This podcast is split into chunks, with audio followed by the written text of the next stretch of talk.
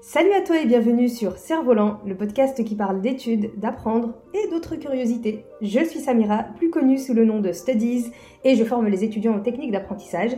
Dans ce podcast, on va parler de méthodes de travail, mais pas que. Je te laisse découvrir ça. Bonne écoute!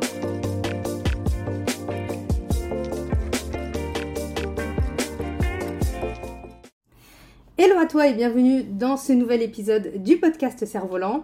Dans ce podcast, on parle d'apprendre, de comment apprendre et on a aussi des fois des réflexions qui sont un peu plus philosophiques sur l'apprentissage. Donc bienvenue à toi. Aujourd'hui, dans cet épisode, euh, j'ai envie de te parler d'un thème dont on parle beaucoup trop. Pourquoi en parler alors? Parce que j'ai quand même envie de te donner mon avis sur le sujet et surtout l'ironie du sort c'est que j'ai été victime de ce sujet pendant que je faisais cet épisode de podcast. En gros, on va parler du thème de la procrastination et j'ai procrastiné pour faire cet épisode. Oui, oui, comme quoi, l'ironie du sort. La procrastination aujourd'hui, c'est comme le mot coach. C'est un terme un peu fourre-tout, on y met tout et n'importe quoi. Donc, on va essayer d'y voir plus clair dans cet épisode et de comprendre ce qu'est la procrastination, ce qui se cache derrière la procrastination et comment on peut plus ou moins remédier à la situation si tenté, il y a besoin d'y remédier.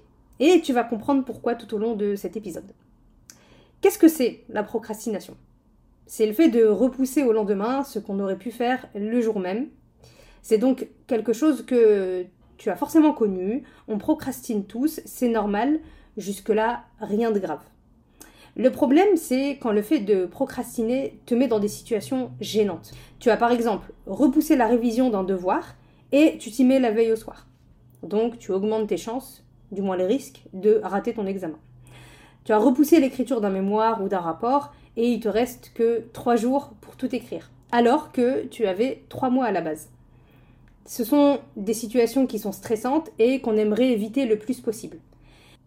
Et quand ça nous arrive, on se promet de ne plus recommencer, on se dit c'est la dernière fois que je fais ça, mais tu connais la suite, on refait la même erreur. Tu te retrouves donc dans ce cercle vicieux duquel tu n'arrives pas à sortir. Et c'est très frustrant. Qu'est-ce qui se passe? Pourquoi on en arrive là?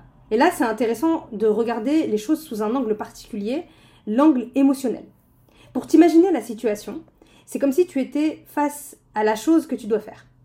Et tout à coup, tu as une sorte de brouillard, de mur, de nuage qui se met entre toi et la tâche que tu dois effectuer. Pire encore, il y a un fossé entre toi et ce que tu dois faire, tu peux sauter pour atteindre l'autre rive, mais le saut te paraît infaisable. L'espace est trop grand, tu crains une chute dans le vide. Ou encore, une autre image, tu es en bas d'une montagne et tu sais que la chose à faire, elle est au sommet de cette montagne.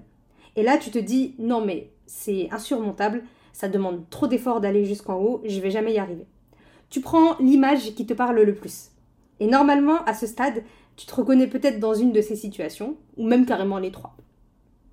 Ce qui est intéressant, c'est que dans ces trois situations, l'obstacle, la difficulté, elle représente surtout l'émotion que tu ressens quant à la tâche à accomplir.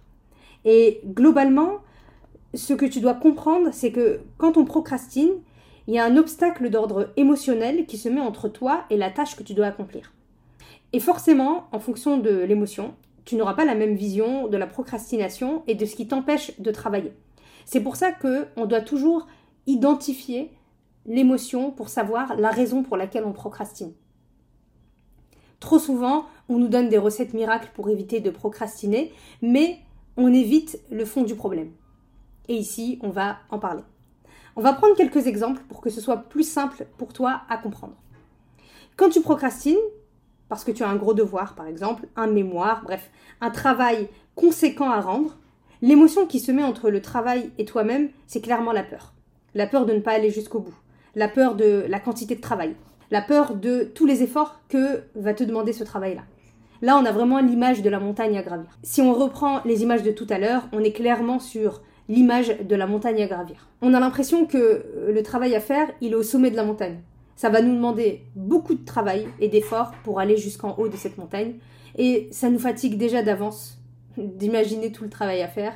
Ça nous démoralise, ça nous démotive et euh, imaginer le travail à accomplir, euh, c'est flippant.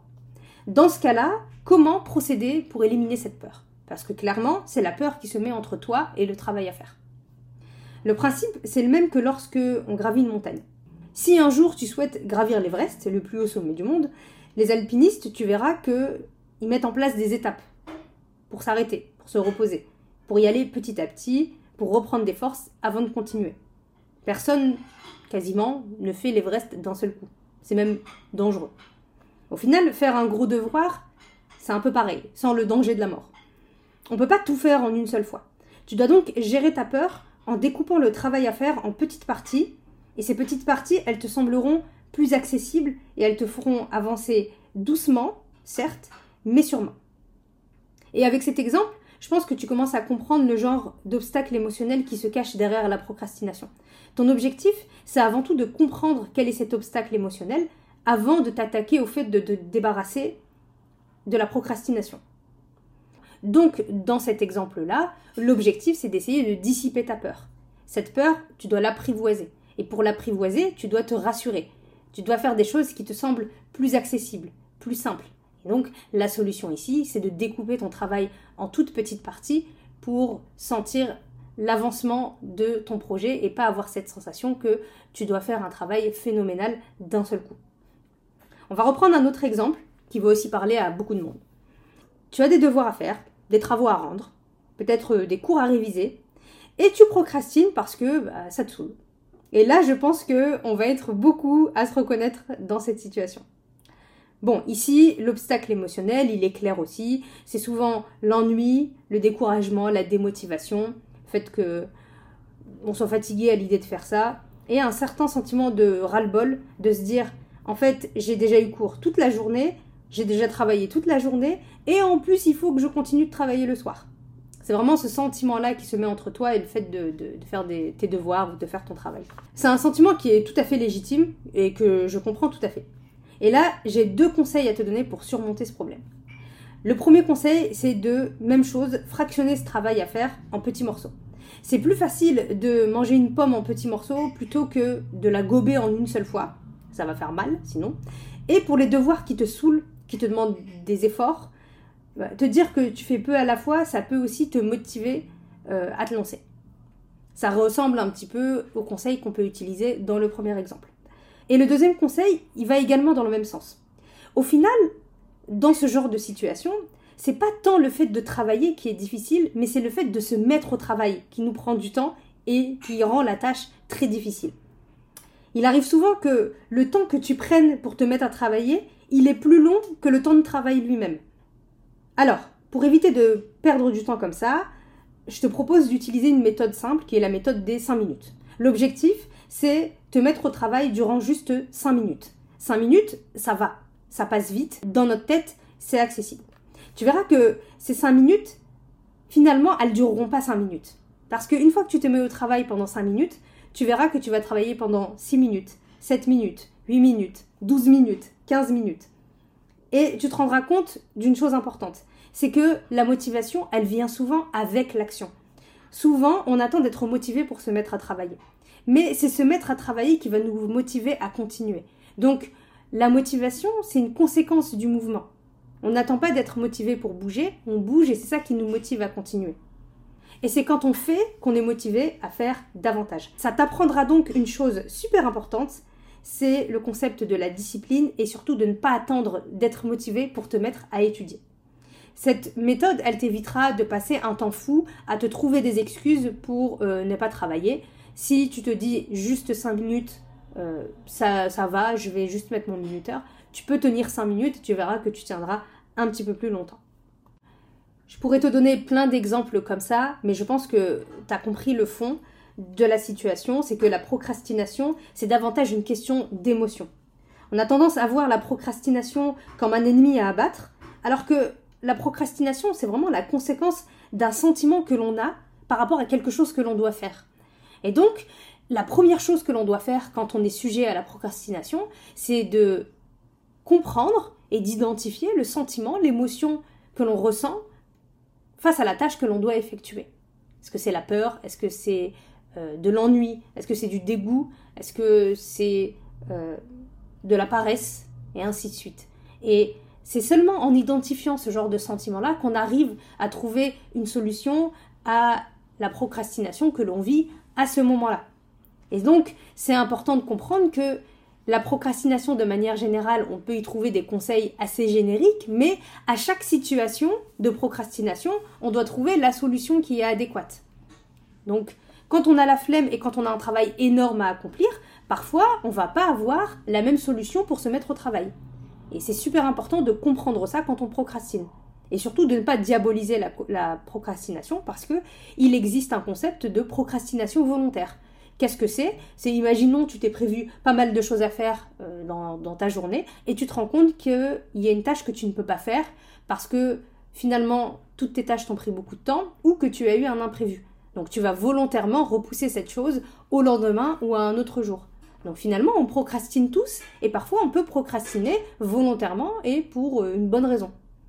Et il vaut mieux davantage être dans cette posture plutôt que de procrastiner sans aucune raison et euh, de de tout, le temps repousser, repousser, quitte à euh, se mettre en danger, entre guillemets, ou dans une situation qui est gênante. Et enfin, pour encore plus éviter la procrastination, c'est important de penser aux conséquences de notre procrastination.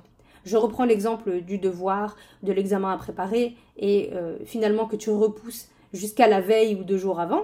Finalement, la seule personne responsable de cette situation, c'est toi-même. Tu peux te chercher autant d'excuses que tu veux. C'est parfois ce que l'on fait quand on est dans des situations pareilles. Mais au final, la seule personne responsable de cette situation gênante, c'est toi-même. Et donc, on doit apprendre aussi à assumer euh, ses responsabilités et sa faute dans euh, certaines situations de procrastination pour faire en sorte que ça ne se reproduise plus. Et c'est super important. Souvent, on a tendance à être dépité, déprimé quand ça nous arrive, mais on n'est pas on ne se sent pas responsable, on n'assume pas cette, euh, euh, situation, et donc c'est à nous de l'assumer pour faire en sorte que ça ne se reproduise plus. Et maintenant, place à l'action pour toi. Demande-toi quand tu procrastines dans une situation particulière, ce qui est la cause de ta procrastination, dans certains cours, dans certains domaines ou autres, quelle est l'émotion que tu ressens à ce moment-là, quel est l'obstacle émotionnel, quel est ce nuage, ce brouillard qui se met entre toi et la tâche que tu dois effectuer, pour mieux comprendre ce qui t'empêche de te mettre au travail, et ainsi, seulement après, pouvoir remédier à la situation. Donc c'est un véritable travail d'introspection au final. Et cette petite euh, conclusion, ce passage à l'action, conclut cet épisode. C'est la fin de cet épisode déjà. J'espère qu'il t'a plu et surtout qu'il te donne des clés, qu'il t'aide à y voir plus clair sur le sujet de la procrastination et que tu trouveras des solutions pour les situations que tu vis de procrastination et qui te mettent dans des situations gênantes et, euh, et surtout de ne pas commencer à suivre tout plein de conseils génériques euh, concernant la procrastination parce que vraiment on trouve tout et n'importe quoi à ce sujet-là. Et souvent, c'est des conseils qui ne nous conviennent pas et on a tendance à culpabiliser parce que ça ne nous convient pas. Si ça te convient pas, tu ne prends pas ces conseils-là, c'est qu'ils ne sont pas faits pour toi, tout simplement. Et voilà, j'espère que cet épisode t'a plu. Si c'est le cas, n'hésite pas à laisser 5 euh, étoiles sur euh, l'application de podcast si tu en as la possibilité ou un avis. N'hésite pas à le partager également autour de toi. Je serais ravie d'avoir ton retour euh, à ce sujet. Et on se dit à très vite pour un nouvel épisode de Cerf-Volant. Peace